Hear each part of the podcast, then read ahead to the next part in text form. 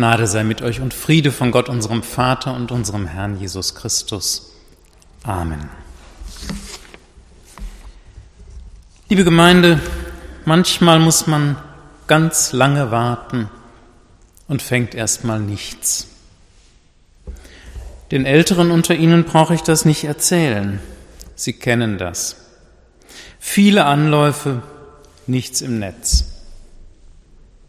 Seine erfolglosen Versuche, sich mal endlich mit der Nichte auszusöhnen. Ihr Vorsatz, doch endlich mal die besten Freundinnen anzurufen und diesmal nicht mit dem Satz anzufangen, ich habe ja ewig nichts von dir gehört.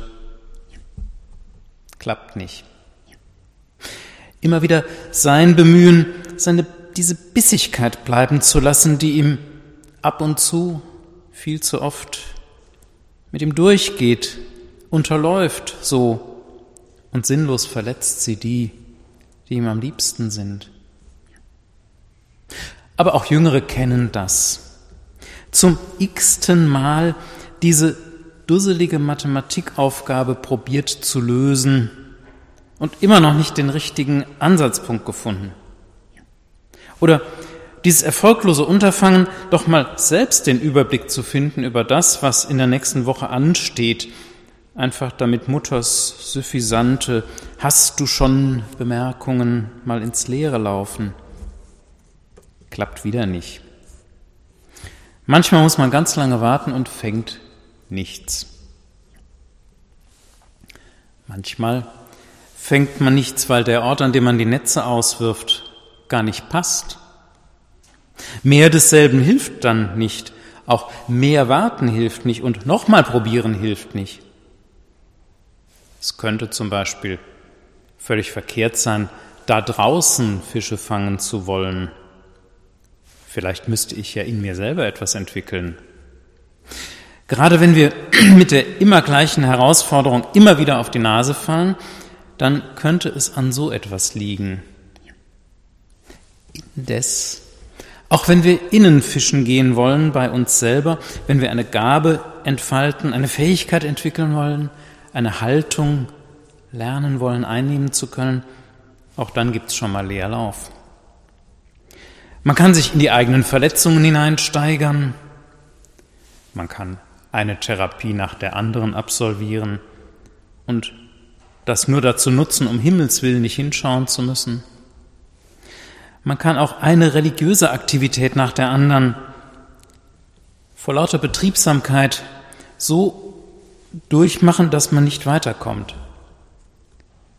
Es bleibt dann bei intensiven Kreisbewegungen. Vielleicht, weil wir an der Stelle, wo wir das Netz immer wieder auswerfen, völlig sinnlos sind. An der Stelle bringt's nichts. Vielleicht kennen wir die Stelle, an der es lohnen würde, noch gar nicht. Unsere Geschichte würde sagen, wenn es daran fehlt, dass das Ewige nicht da ist, wenn Ostern zwar gewesen ist, aber nicht gegenwärtig ist, wenn Jesus euch nicht im Herzen berührt, dann werft ihr euer Netz immer an der falschen Stelle aus, dann fangt ihr auch nichts. So war das wohl bei den Jüngern. Immerhin haben die aber etwas ganz Kluges getan. Sie haben in sich selbst die Sehnsucht wachgehalten. Die Sehnsucht und das Zutrauen in einen, von dem sie ahnen, der ist doch ein besonderer. Einer, der ist nochmal anders als alle anderen. Mehr hatten sie erstmal nicht, aber diese Sehnsucht. Und dann haben sie das gemacht, was sie immer machen, Einige wie Petrus auch vom Berufswegen, ich gehe fischen. Und zwar egal, was kommt oder auch nicht, ich gehe fischen. Unter der Oberfläche aber ist die Sehnsucht noch wach und sie bleiben berührbar. Und das ist wichtig. Manchmal zeigt nur die Intuition uns dann den Weg. Wir haben eigentlich schon ein Gespür dafür, welche Menschen echt sind, welche uns liebevoll begegnen und welche innerlich wirklich groß sind Natürlich haben auch die echten, die großen, die liebevollen ihre Schattenseiten, aber sie haben sie ein bisschen mehr im Griff als die anderen. Und klar, niemand ist nur aufrichtig und nur groß und nur liebevoll. Aber gut ist es, ein Gespür dafür zu haben, wer nur so daherkommt und erfolgreich so tut und wer es wert ist, dass wir das Netz bei ihm auswerfen. Und Jesu Freundinnen und Freunde müssen ein Gespür dafür gehabt haben, denn sie werfen ihr Netz erstmal bei diesem Menschen aus, der ihnen da entgegentritt und der ist es wert. Noch bevor sie draußen in der Außenwelt ans Fischen gehen, werfen sie bei ihm ihr Netz aus. Sie erkennen Jesus gar nicht, aber sie vertrauen ihm auf irgendeine geheimnisvolle Weise. Sie wissen nicht, wer er ist, aber irgendwie wissen sie, der ist anders. Der ist tiefer lebendig als wir alle anderen. Er ist vor allem auf eine andere Art lebendig, totaler, unendlicher. Wir heute wissen, in diesem Augenblick, in dem er ihnen da begegnet, lebt er schon von jenseits des Todes her. Ostern war ja schon. Er lebt aus Gott und er ist tatsächlich anders lebendig als sie. Vielleicht spüren die Jünger auch, dieser Jesus, nein, dieser Mensch, den sie noch gar nicht identifizieren können, der begegnet ihnen ohne Vorbehalte. Er nimmt sie so, wie sie sind. In den wenigen Worten, die er sagt, ist eine tiefe Bejahung zu hören. Etwas, was elementar wohltut. Sie folgen ihrer Intuition, horchen genauer hin hören auf das, was er ihnen rät und fahren nochmal raus und fangen richtig viel Fische. Die Netze sind voll und schwer, ihr Gespür hat sie nicht getrogen. Dieser Mann muss von Gott kommen. Und jetzt erkennen sie Jesus, ihren Freund, der aus Gott lebt und der den Tod hinter sich gelassen hat. Es war nicht bloß Ostern, es ist Ostern. In diesem Moment ist für seine Freunde Ostern. Es ist ja kein Wunder, dass Jesus so mit offenem Herzen auf sie zugehen und sie lieben kann. Denn wenn ich überhaupt nicht bedroht bin, dann fällt es relativ leicht, sein Herz zu öffnen und liebevoll zu sein.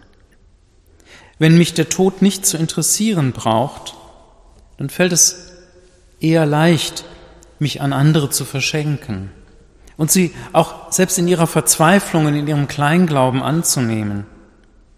Wenn ich einfach nur Gott vertraue und sonst nichts, dann wird überhaupt alles leicht. Nur wir Menschen, wir können das nicht so einfach wie Jesus. Osterglaube macht ziemlich lebendig und setzt ziemlich viel Freude frei und Hoffnung und Vertrauen, Liebesfähigkeit und Glück. Und kein Wunder, dass Jesus so ist, er hat ja den Tod hinter sich. Was da draußen genau gefangen worden ist, das ist lecker, aber plötzlich gar nicht mehr so wichtig. Die eigene Erkenntnisfähigkeit ist gewachsen. Das eigene Zutrauen in Jesus ist gewachsen. Sie haben beim Richtigen ihre eigenen Netze ausgeworfen bei diesem Jesus, der von jenseits des Todes her lebt.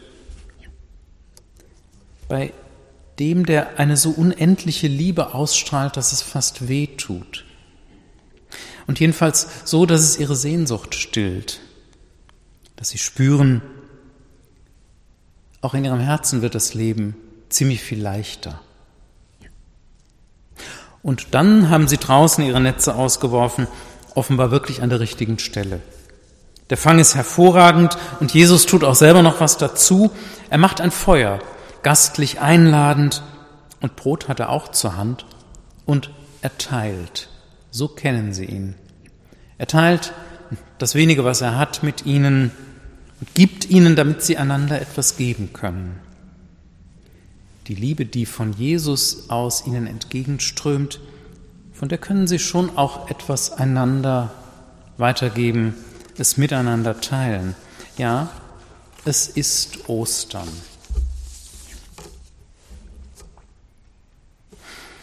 Liebe Gemeinde, wenn die leeren Netze etwas damit zu tun haben, dass wir sie immer wieder am falschen Ort auswerfen, dann ist draußen zu suchen die falsche Richtung.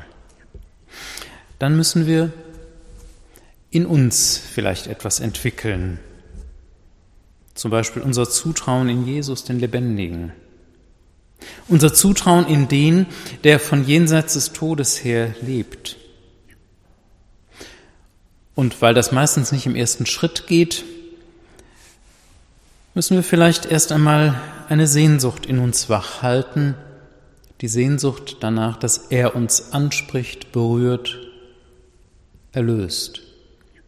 Und eben warten und achten, was dann passiert und was er uns eingibt. Wir werden schon finden, was wir zum Leben brauchen. Das hat er uns versprochen. Auch zum Leben in dieser Welt. Gerade weil er von jenseits des Todes her lebt, wenn wir ihm vertrauen können, dann wird auch in dieser Welt, diesseits des Todes, vieles anders, vieles bekommt andere Farben, vieles wird leichter und jedenfalls er hilft uns, es zu bestehen.